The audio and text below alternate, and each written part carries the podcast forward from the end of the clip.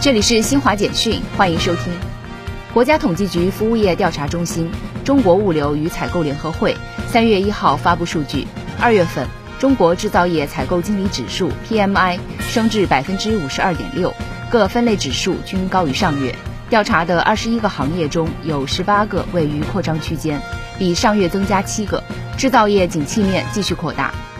记者三月一号从中央网信办获悉。中央网信办近期部署开展“清朗二零二三年春节网络环境整治”专项行动，各网站平台加大发现处置力度，集中查处一批违法违规典型案例，有效遏制网上突出问题，为广大网民营造出良好的春节舆论氛围。截至目前，重点平台累计拦截、清理违法不良信息一百一十九万余条，处置违规账号群组十六万余个。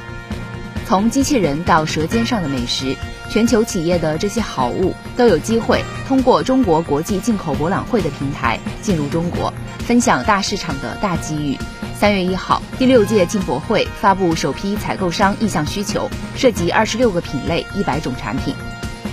尼日利亚选举机构三月一号宣布，执政党全体进步大会党候选人博拉蒂努布当选尼日利亚总统。